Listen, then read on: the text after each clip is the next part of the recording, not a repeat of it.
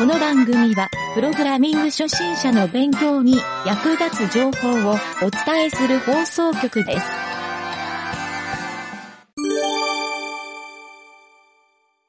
開発工程日誌のコーナーえっ、ー、とね、ちょっと開発進捗的に言うと、はい。今日ちょっとね、マスターを更新したんだけど、はい。あ、あのちょっとねうーんうん、ちょっと見てもらおうと思って、お、あのまだはいちょっと機能的には完成してないんだけど、はい。例のね、えっ、と、音声ファイル対応 を入れてみたんで、ちょっとね、影尾ちゃんに見てもらおうかなと。 develop の方ですかね？いや、えっ、とねマスター、マスターもう全部マスターでやってるから、はい。 develop はもうあんまり影尾ちゃんには触らせないようにしようと思ってるから。おすげえ乱雑なんで。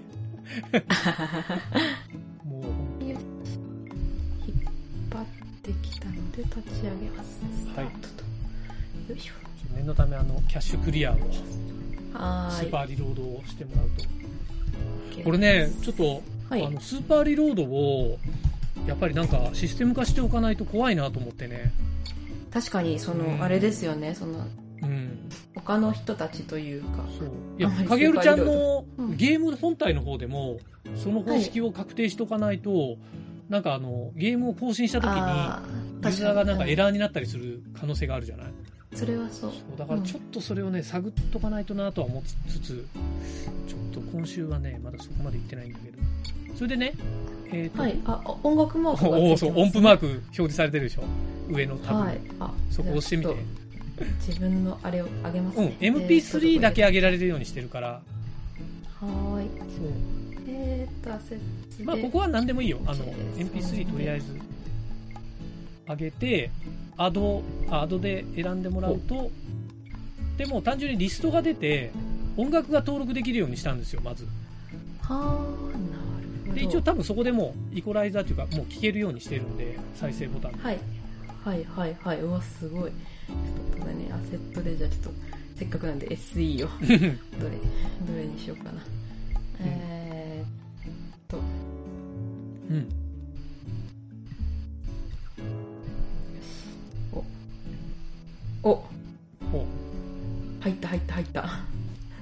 再生されますよね。おおーすごい。おあ、え今再生のとこで見てんの？これで。はい。今再生あをしたので。そうそうそう。あよくわかったね、使い方。あ、再生ってあれか。リストの一覧のあそうそうちゃんとねはい。1個だけ、選んだ1個だけ再生できるようにしてるから、まあ、ここでほら、うんうん何が登録されてるかっていうのは確認できるっていはいはいはいうだけのモードなんだけど、で、実はまあ、このまま、あのー画像の方が登録されてれば、セーブしたら、このデータ全部ファイルに入るようになるんですよ。うん、おお素晴らしい。だけど、音楽ファイルってやっぱり大きいから、あの、うんうんうん本当 SE のちっちゃいレベル以外は、入れちゃうとね、ファイルがすげえ重くなっちゃうんだよね。あ、OK です。そうそうそう。まあ、多分、本当なん2、3個ぐらいしか入れないかなと思ってね。そんなに、そうです。うんあ、どうだろう。各アニメーションに対して SE がつくと結構重くなりますかね？各アニメーション。でもあの BGM みたいな長いやつじゃなくて本当に1秒とかそうそうそう。数秒とかの本やつがそれぞれで、アニメーションが多分全部合わせ、あーでも、この子については1、2、3、4、5、当におー結構あるね。6、えっ、と、それ1キャラで、一番多くてうんその主人公の子が16アニメーションつくんで、ああ、なるほど。はいはい。それに対して 16SE つくかみたいな感じですかね。そうだね。だから、まあそこは、あの、登録するとこはちゃんと登録して使った方がいいから、うんうんそれかね、もう本当にシーンで使うアニメーションだけ固めて、もうワンパックにした方が、あの、多分無駄な容量を読み込むことがないようにした方がいいかもっていうのもあるから、この辺は本当に、はいはいはいまあデータ作ってきたら分けるとかそういう作業をすればいいと思うからね。うん、ただちなみに今これまだ未完成なんだけど、あのはいはい登録した MP3 を削除するモードをつけてないんですよ。あーとかね。そう。で、一応アニメーションにちょっとなんか、あの、右下にサウンドがありますね。あるでしょ？あるでしょ？はいちょっとなんかあのはいはいキャラクターのデータ読み込んでみなよ、そこで。あ、今もう読み込んであ読み込んでる？そうすると、アニメーションの欄にサウンドっていうのが入ってるでしょ？あの、左あ、上に本。当だ。はいはいはい。そこに、まず、キーを打つと、そこのサウンドのとこに登録してあるリストが出るんですよ。あ、本当だ。で、それで選ぶと、実は、プレイボタンを押した時だけサウンドが流れるようにはしてるんで、今。どう？流れる？あ、流れた流れた流れた。おお。ただ、ちょっとね、ちょっとまだ、あの、停止処理とかちゃんとやってないから、まだ厳密ではないんだけど、そうそうそう。ああ、すごい。だからまあ、一旦、再生ボタンで確認できるぐらいにはしておこうかなっていう。で、あと削除ボタンつけて、そしたらまあ、やりたいことはまずこれでできるなっていう。はいはいはいはいはい。あ、すごい。そう。すごい。まだ、でもね、これちょっと、その、そのままセーブしないでほしいんだけど、あの、あ、はい。そう、まだね、ほんと全然、あの、そこの制御が弱いから、そうそう、うんうんうんまだ全然ね、できてないんですよ。あの、アニメーション切り替えてもその音鳴っちゃうから、今。ああ、なるほどっ。ていうぐらい、ちょっとお試しで作って、どういう感じかなっていう。そう。あ、すごくいい感じに。これいいですね。まあ、これでねちょっと僕が思ってるのは、前、かげるちゃんほら、はい波形の話もしてたんだけど。さすがにちょっと波形を書くまでいかないにしても、その、サウンドってさ、例えばキー打ったところから再生開始になるじゃない、はいはい。ということ、は、サウンドが持ってる秒数分、そのキーフレームの表示を、幅を表示しないといけないなと思ったんですよ。ああ、確かに。で、後ろを超えるものに関しては、ループの時にブチ切れちゃうんで、あだからそれも踏まえて、音の長さも確認できないといけないなと思って。あ、そうですね。そう。それか、本当に音だけで瞬間的になるとか、あまりこう、んあの、フェードアウトしてるようなやつだとずっと長く、意外と長いから1、2秒ぐらいいっちゃうんで、それだけで。ああ、そうですね。そうそうそう。音声データもちょっとなんかあの、借り、借り取るというか、うんうんうん。いい感じに揃えないとダメかもしれないですね、その。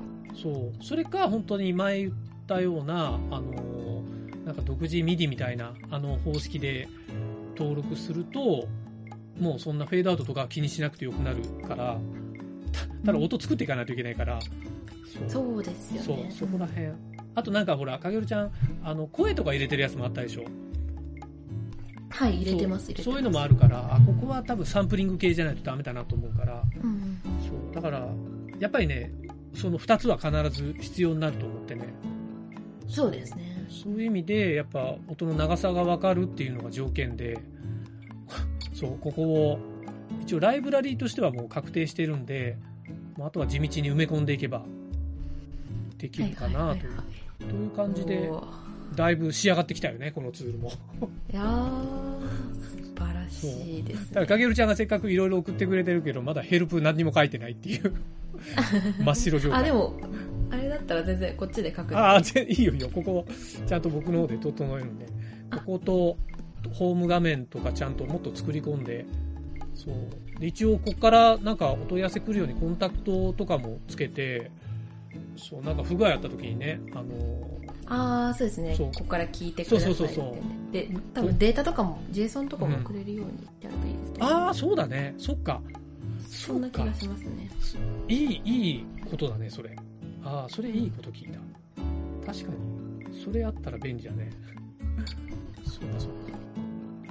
そう。あと、えっとね、このアバウトを、あの、ファイルのプルダウンメニューの中に入れたんだけど、これね、アバウト、アバウトってわかる？アバウト、はい。ファイルメニューの中に、左、一番下にアバウトああ、ありましたね。はい。で、これで、モーダル表示にしたんですよ。前、うん右下の方に書いてあったやつを。はい。そう。で、これ、ちょっと一個、あのーやり直さないといけなくて、この機能。あの前に前に言ってたのが、あの、Git の、あの、ハッシュ値を見てる、コミットの値を見てるって言ってたじゃ。ない、はい。あれがね、 Netlify の方は Git のフォルダ構成が違うらしくて。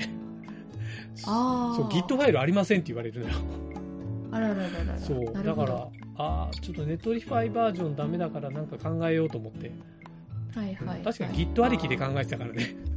確かにそうですね。そうそうそう。まあ、 Netlify ちょっと特殊な構成なんだなと思ってね。うんうんうん。そう。なる。自分で番号を振ってインクリメントしていくとかしかない。ーん、ないのかなそこね、ちょっと考えてね、なんかいいいい方法ないかなと思って。それかデ、プロイした日を取るとか？そうだから、タイムスタンプを全部あ、そうそうそう、タイムスタンプ。はい。取って、最新のを、なんか数字をハッシュ化して出すと、うん一応最新版これですっていう言い方ができるかなっていう。そうですね。うん。あ、それがいいか。あ、でもちょっと待って、JavaScript で取るんだよね。あ、一応取れるか。うん、タイムスタンプなら取れると思いますよ。取れるね。ででも全ファイルか。なかなか、なかなか、あー。全ファイルか。全ファイル。まあまあまあ、でも、全、微妙だな。意外とモジュール数全ファイルにつけることなんですか？その、なんか。いや、それもね、迷ったのよ。だから、メイン、メインの、あの、なんて言うんだろう。例えば今回で言うと、そのアップロードとアクションみたいなタブ、タブの名前がついてるファイル、い、や違うな。そうするとサブモジュールが更新したのにバージョンが最新にならないっていう。やっぱ全ファイルにしないとダメだね、きっと。の最新日を持ってくると、そう、もう、こうい、メインとかサブのバージョン名なくて、うん最新更新日がここですっていう風に、何月何日何時何分何秒にした方が、うんうんうん。あ、むしろそっちの方がいいか。なんかい、そっちの方が良さげな気がしてきたな。はいはいはい。まあメインサブはとりあえずつけておいてもいいんだけど、ここは手動だからね、今も。はいはいはい。まあまあ、でも、それしよう。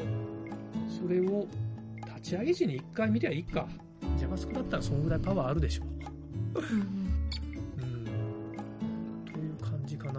は、ちょっとね、そういうところで、この修正をしないといかんな。あとちょっと変えたのは、えっとね、アクションのところ、アクションタブ、アニメーションつける。はいはい。ここの、あ、これ言ったかな？なんかあの、足すとか鉛筆マークがついてる。ああ、これは、はい。もう早速使ってまあ、す。使ってる？コピーとかどう？ちゃんと使えてる？あ、もう使えて。あーよかったよかったすごい、やっぱり、ああ、早いっていうあ ー感じで。よかったありがたいですね。よかったよかった。そうそうそう。あと、鉛筆マーク分かった？意味？あの、あ、そうですね。そのあの、名前変更。名前変更するのとかで。そうそうそうそう。そうなんだよ。で、あとちょっと地味に細かいんだけど、アニメーションのプルダウンの中に、あの、エンプティっていうのを入れて、ありますね。はそうい。一応なんかあの、エンプティの状態分かるようにしようと思って、はいはいはい。まあまあ、なくてもいいんだけど、ちょっと使用上これ入れる必要があったから、ブランクで出すよりなんか書いとこうと思ってエンプティにしたんだけどね。エンプティってもしかして触れちゃいませんかね？そんなこと、あ、いや、ここはね、もう触触れなく、うん、触れなくしちゃった。そうそうそう。はいはいはい。あ、いいですそうね。、そういう仕様なんですよ。で、同時に、うん。あの、デュレーションの値を右側にしたんだけど、ああ、はい。そう、あと他の、あの、うん。タイミング、えっ、と、モーションタイミングのやつとか、ああいうのをね、非表示にしたんですよ。っていうか、あれ、はいはい。まずね、リニアの設定以外、ちょっと使うと良くないなと思って、あ、そうなんですね。そう、あの、本当は緩急つけた設定とかできるようにしようかなと思ったんだけど、あの、うん。それやっちゃうと、あの、シェイプのアニメってもう100%リニアなんですよ、あれ。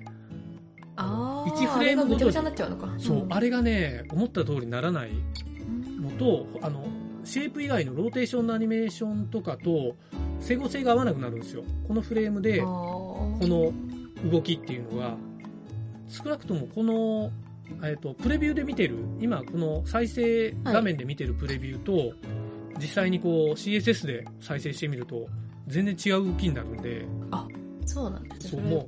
そうそう、リニア一本にしようかなと思って。はいはい。多分設定と同じになれば、基本的に問題ないかなと思うから。うんう。うんん。あ、ループだけはあった方がいいような気はしますね。ループとあ、回数。そうですね。回数いる？回数いる？回数はね、えっ、とね、はいなんかフラグとかで判定しようかなと思ったんだよ。あ、そうなんですね。そう、この後、その、さっきサウンドっていうアニメーションの、あの、キーフレームがあったでしょ、あれと同じでイベントっていうのをつけようと思って、あそこに。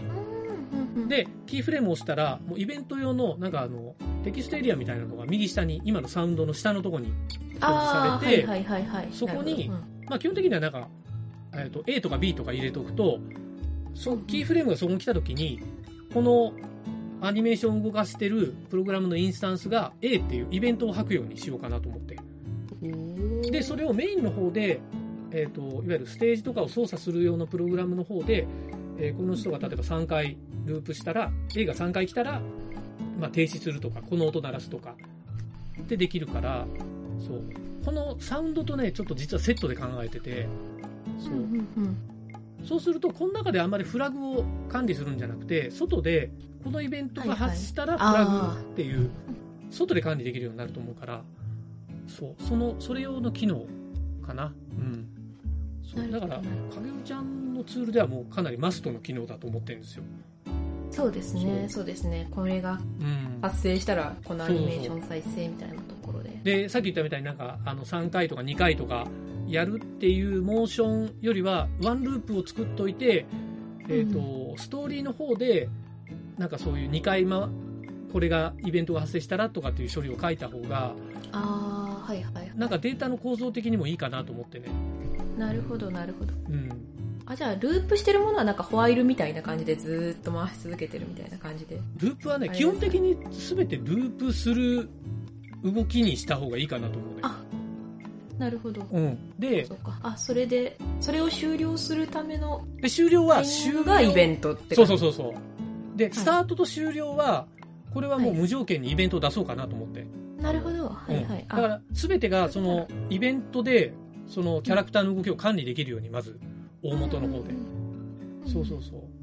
だからあれか、デフォルトの、ほら、えっ、と、ストーリーを書くとこの処理で、キャラクターを置いたとしたら、そこに、ループオンかオフかみたいな、そ、そのはい方が、はいはい多分操作しやすいんじゃないかなと思うんだよね。確かに確かに。であくまでアニメーションは1回のループのワンパターンを作るっていうそうウォークみたいにしておいたらもうはい。ずっと歩いていくとか、だから3歩進んで止まるはストーリー側で制御するっていう。その仕様がいいかなと思うんだよね。確かに。うん。なんとなくなんとなく見えます？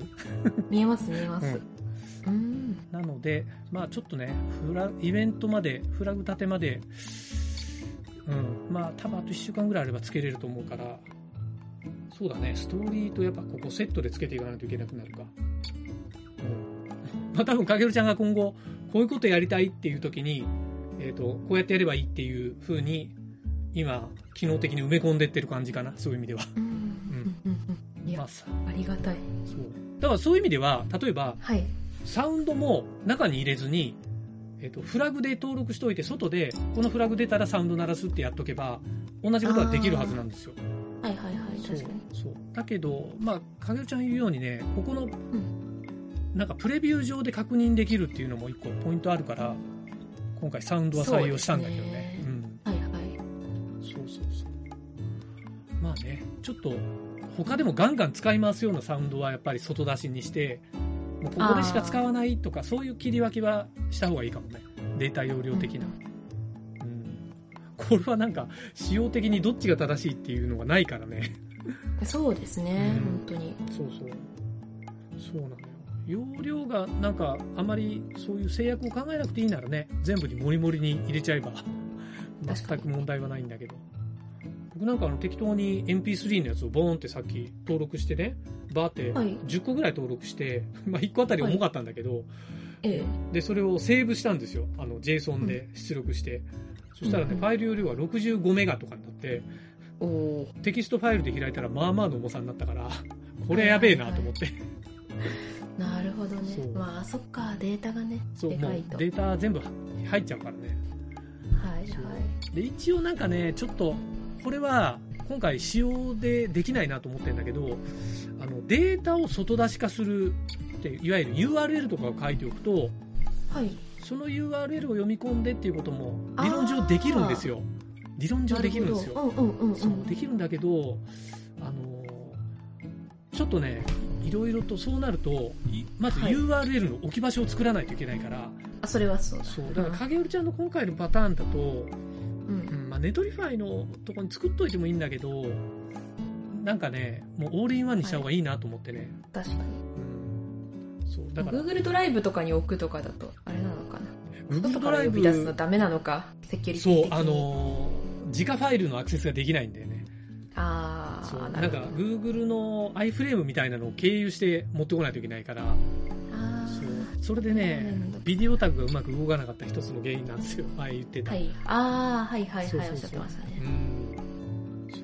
それがあるんでだからそれがあってあのちょっとさっき話してた X フリーのサイトとか、うん。うん。それこそ Netlify にデータ置き用サーバーみたいなそういうのを置いておいて多分実家ファイルいけそうな気がするんだよね。はいはい。うん。あれ確かルートにインデックス HTML があればあのコンパイルっていうかあのデプロイが通るはずなんですよ。はいはいそう。はい。だからそういうやり方もなくはないなとは思うんだけど。うん。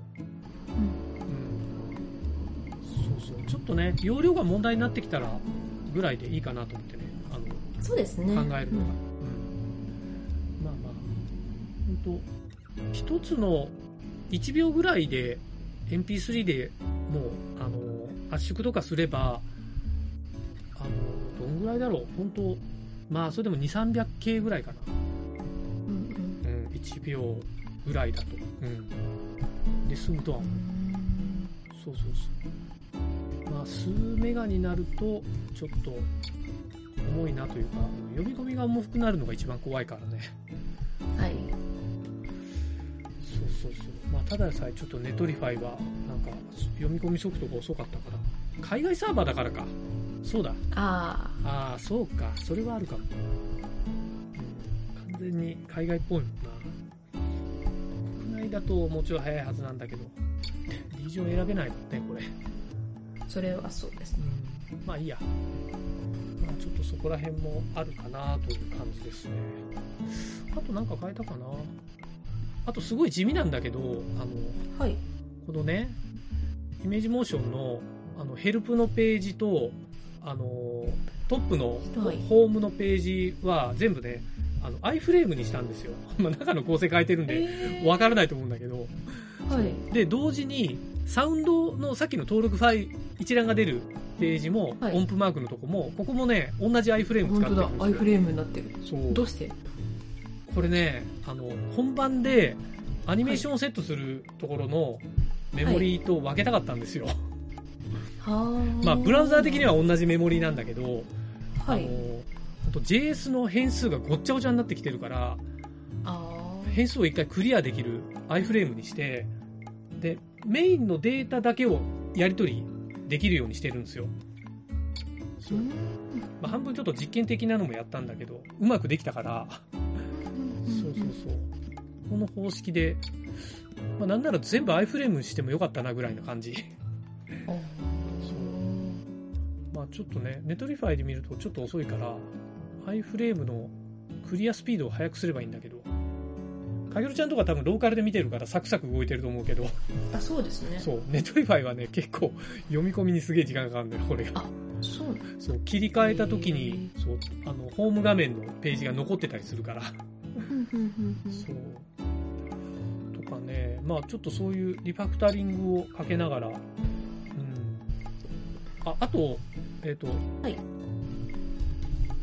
えっ、と、画面の、えっ、と、プレビューの拡大縮小のサイズ切り替えのところを、ヘッダーにあったやつを、もうビューの中に強引に突っ込んで、あの、移動のアイコンの横に持ってきてるっていう。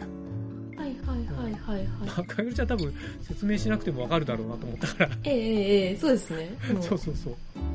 まあ、ここでちょっと邪魔になるようなら置き場所考えようかなと思ったんだけど、多分大丈夫だろうなと思って。特にそうですね。気になってないというか、むしろ、そうですね。触りやすくていいかな。そうそう、なんかね、この画面の拡大縮小だから、なんかむしろここがいいなと思ってね。そうですね。思いました思いました。そうそう。なんか他にツールが発生するならここに並べちゃえばっていうツールエリアをうん。イメージしたら、はいはいそうそれでフッターも消せたし、ああ、本当だ。そう。っていう感じでね。まあ、右にまだ余裕もあるし、左のイメージリストのとこも、なんか、機能が追加されたら、本当は音楽ファイルをあそこに一覧に並べようかなとも思ったのよ。ああ。なんとなくリスト並べる領域みたいなはいはいはい。感じするけど、でも音楽登録するときに、あの、キャラクターの画像必要ないよなとかちょっと思いながらね。なるほど。そう、それで、あもう思い切って iFrame で分けようっていう。そう、そんないろいろね、悩みながら UI をああだこうだやりながら。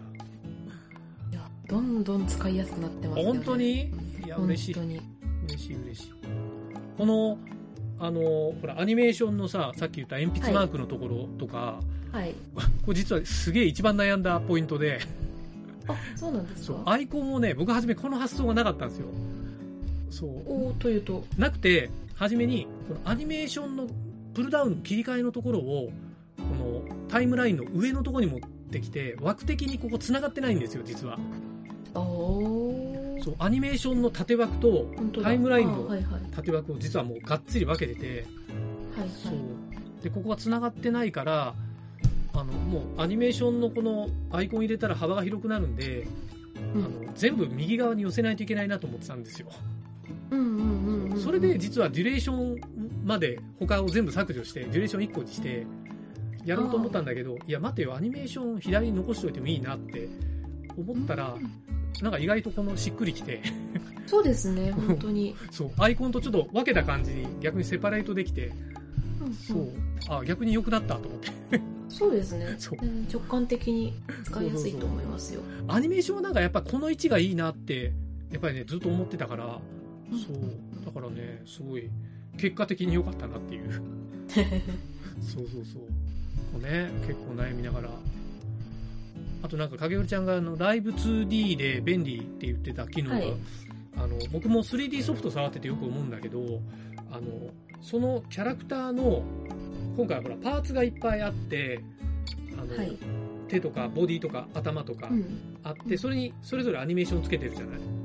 はい。で、それをなんかやっぱ一覧で見れるモードみたいなのをあ多分ね、これ僕も必要だろうなってちょっと思いながら、まあ、今はちょっとつけてないんだけど、ー。そうなると、多分、あの、なんかね、ど、どこら辺で悩んでるかっていうと、やっぱり数が多いから、ど、どうしようかなそうですね。確かに。で、あの、パーツごとに表示が折りたためるってやったとしても、なんか、結局今と同じかなと思ってね。プレビュー画面で左側にそのプレビューのがいて、右にこう、なんかこう、いざーっとリストがあってみたいな、こういう二分割とかですかね。キャラクターは表示して。キャラクターが左に、こっちにいあて、キャラクターこっちにリストでみたいな感じで、こう、なんていうか、縦、縦分割で、こっちがアニメーション、こっちがんリストみたいな感じで、一要覧でするに、一覧が出て、全部のアニメーションが表示されてるってことは、えっ、とね、えっ、と、パーツの一覧表示がいらないわけですよ、きっと。今のイメージ図って書いてある、あの欄がなくなって。もいいわけでしょ？うんそうですね。そうだねそう。そうか。あ、そうか。ここに、ここにむしろタイムラインを持ってきて、あ、でもな、このアニメーションとタイムラインが今横軸でセット、この辺もちょっとややこしいんだよね。うーんそうか。まあでもそうか、100%で今、画面幅でぴったり合わせてるけど、はい。あれか、スクロールとかするような仕様にしてもいいか、今。縦だけスクロールしてるけど、横もスクロールさせちゃっていいか。あー。で、シェイプとか、まあそこでは本当に、キーフレームの横移動ができるぐらいで、そうするとはい。タイミングがちょっと変わるじゃない、あのそうですね。だから、うん。キーフレーム移動だけできるモードか、確かに、サウンドとかついたらそれ必要な気がするんだよね。そうですね。で、かつそのプレビューがそこで再生されるといいのかなっていう、もうプレビュー兼、なんかもう最終微調整モードとかっていう感じですかね、ああ、そう、そうだね、そうだね。そう本当はなんかサウンドも今、はい特定のパーツにサウンドをつけるような仕様になってるんだけど、確かにそう、そうですね。これがね、どこにつければいいんだろうっていうのは思った。これどこにつけても別に一緒ですよね。あ、それが。ね、どうしようかなと思って、はいはいはい。思ってるんだけど、まあ今使用上、こうんのアニメーションのデータって、あの、そのパーツの中にキーフレームを書いてるんですよ。階層的に。はいはい。パーツがあって、そのはいはい中にアニメーション設定がええあるえ感じなんですよ。だからサウンドだけちょっと別で作ると完全に別仕様になっちゃうから、ーんあのタイムラインで制御できなくなるんで、あー、なるほど。ただ、まあ、見え方はどうあれ、どこで見てもサウンドは1本、もう全プで同じに見えてるから1本ですっていう風にしてもいいけどね。え、言ってみわかる？だから切り替えてもサウンドだけは全部固定で同じのが出てるっていう。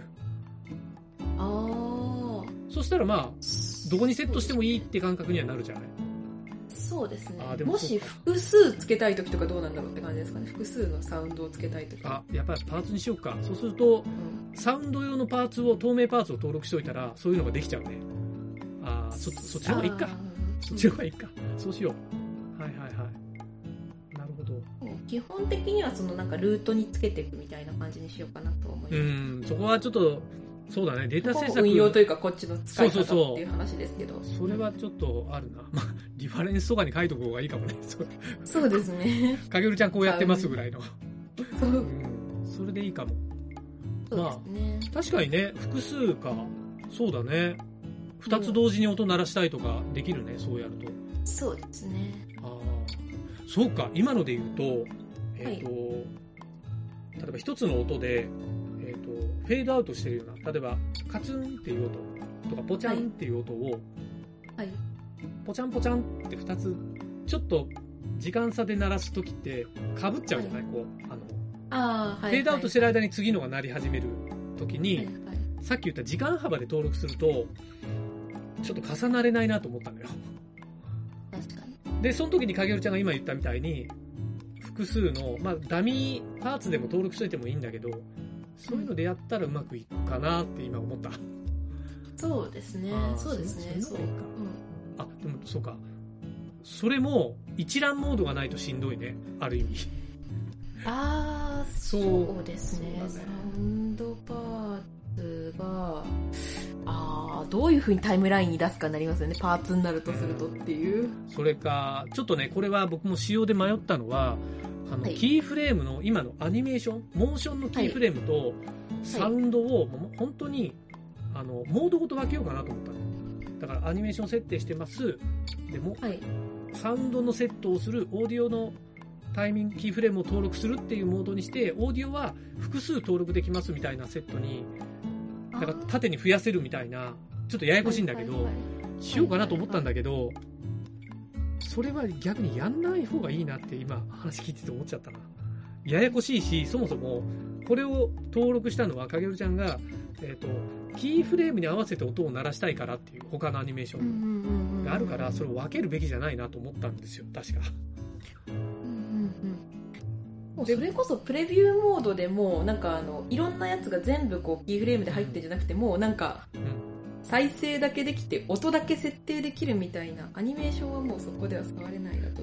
でも逆にね動きの方をちょっと動かしたいとかあるじゃないですか。ああそうですよ。ねそうだからキーフレームはねそこ分けてか。ん。そう、全部、だから移動モードで全部、オールマイティなのが出てくる、さっき初めに言ってた、うん。やっぱそうですねそうですね。があると、多分もっと効率が良くなるんだと思うんだよね。うんそうですねでれそこには音がね。うん。で、例えばそのサウンドはサウンドだけで下の方にまとまってたり、ではいはいはい他のパーツとかもあるけど、基本的にそこで登録とか削除とかできずに移動だけだから、あの、はいえっ、と、使ってないキーフレームのあの項目、例えば、あの、んポジションとか、スケールとかは、もう非表示になると、かなり絞られるでしょ。で、かつ、なんか、トグルで、こう、あの、まとめボタンみたいなのがあれば、閉じ、閉じるボタン、フォルダー閉じるみたいなモードがあれば、もうちょっと必要なとこだけ出して、見ることができたり、そういうのもできるかなと思ったんだよね。うん。確かにちょっと贅沢機能だけど、まあ、そうだね。いろいろイベント登録とか終わった後に、ちょっとそれは取り掛かろう。あるとかなり作業効率は変わりそうだもんね、それがあるだけで。そうですねそのタイミングがねいい感じにそうそうそうそう。揃いそうだなタイミング重要だよ、本当に。あの、歩くとき足音ずれてたらちょっと気になるもんね。テコテコテコってそうあれずれてるそう。あれね音が遅れて聞こえるっていうそう。逆に合ってるだけですごい臨場感出るから、ああそうですよね、うんそれはそうだと思いそうますそうそう。いや、やっぱりね、タイミングは重要ってよくわかりますよ。そうそうそう。そうですねうんだから本当に、この、イベント機能とかね、こういうのも、実はすごい重要に考えてるんですよ。確かに、うん。やっぱ、このゲーム作らないとちょっと気づけなかったな。うん、普通にこののツールだけ作ってたら気づかないポイントですよ。